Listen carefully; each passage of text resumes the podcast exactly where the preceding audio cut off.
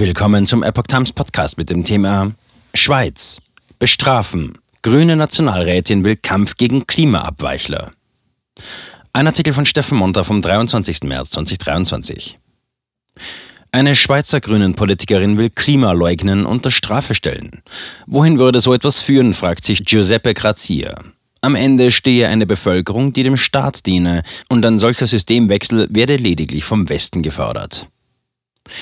Wenn es nach dem Willen einer Nationalratsabgeordneten aus dem Kanton Waadt in der Westschweiz geht, soll der Schweizer Bundesrat Klimaleugnen unter Strafe stellen. In einer parlamentarischen Anfrage der Nationalrätin Valentin Python, Grüne, ist von einem Rückgang des wissenschaftlichen Verständnisses der Welt die Rede. Python glaubt, dass Klimaleugnung das Verständnis der Bevölkerung bremse und die Annahme von wirksamen Maßnahmen behindere. Die Klimatologin fordert von der Regierung zu prüfen, was man gegen die Verbreitung von klimaskeptischen Äußerungen tun könne. In ihrer Begründung zieht die Grünen-Politikerin einen Vergleich mit Aufrufen zu Antisemitismus und Rassismus heran und glaubt, dass auch die uneingeschränkte Verbreitung von klimaskeptischen Ansichten strafbar sein könnte, berichtete das Schweizer Nachrichtenportal Now. Ökologisches und politisches Klima. Die unter dem Artikel veröffentlichten Kommentare weisen in den meisten Fällen auf den totalitären Unterton in den Forderungen der grünen Politikerin hin. Ein Leser schlug vor, in Nordkorea suchen sie genau noch solche Leute. Während ein anderer daran erinnerte, dass wenn man aus der Wissenschaft den Zweifel entfernt und nur eine Meinung gelten lässt, man das untergrabe, was seit jeher als seriöse Wissenschaft gelte. Kritisch und warnend äußerte sich ein weiterer Leser über die ganze Klimagesetzgebung. Wer diese Zwangssanierung überlebt, dem bürdet man in der nächsten Runde noch mehr auf. Das Rennen um die sogenannte Klimaneutralität kann keiner gewinnen, weil es bewusst als Fass ohne Boden ausgelegt ist. Diese grüne Politik ist nichts anderes als die Enteignung der Bürger über ein trojanisches Pferd namens Klimaschutz. Auch die Sachebene Klima wird bedient. Verändert sich das Weltklima aufgrund der Handlungen des Menschen oder ist es ein natürlicher Prozess der beständigen Veränderung im Laufe von größeren Zyklen? Die Meinungen gehen da auseinander. Man diskutiert, bringt Argumente gegen Argumente. Ist es das, was die grünen Nationalrätin am liebsten per Gesetz unterbinden würde? Protestgruppen in Endzeitstimmung.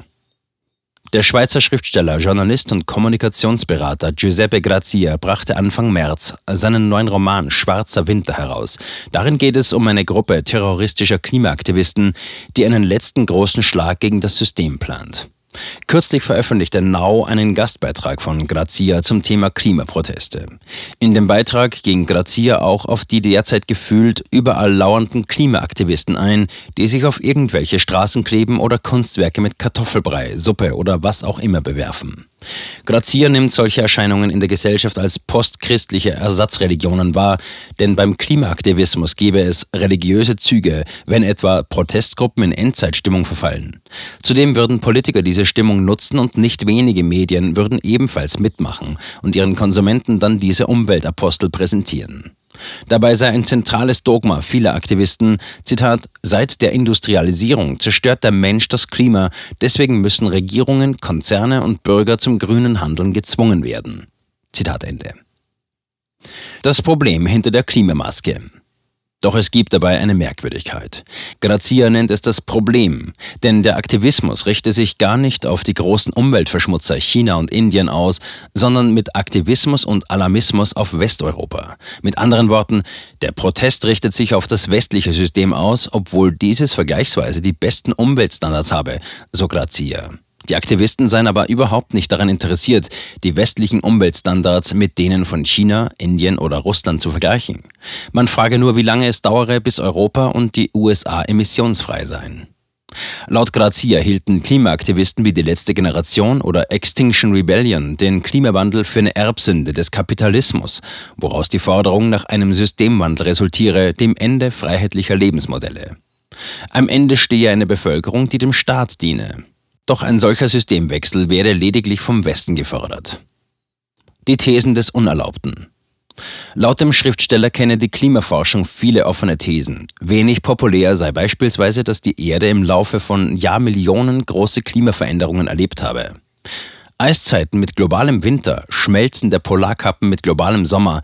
Dieser These nach befinde sich die Welt gerade am Ende einer Eiszeit, was einen Klimawandel verursache.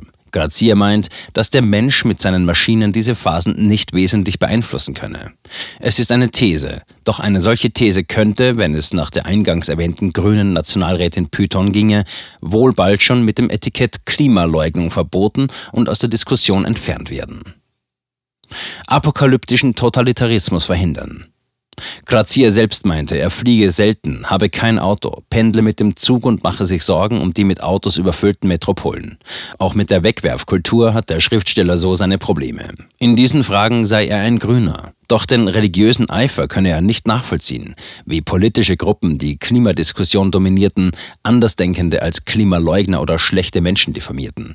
Das verhindere eine offene Debatte, die man aber für gute Lösungen bräuchte. Grazias Fazit? Die Sorge um die Umwelt sowie die Entwicklung des Weltklimas ist zu wichtig, um sie totalitären Apokalyptikern und Angstmachern zu überlassen. Er warnt eindringlich davor, dass eine Politik der Angst aus der Freiheit heraus in den Totalitarismus führen kann. Zitat Ende.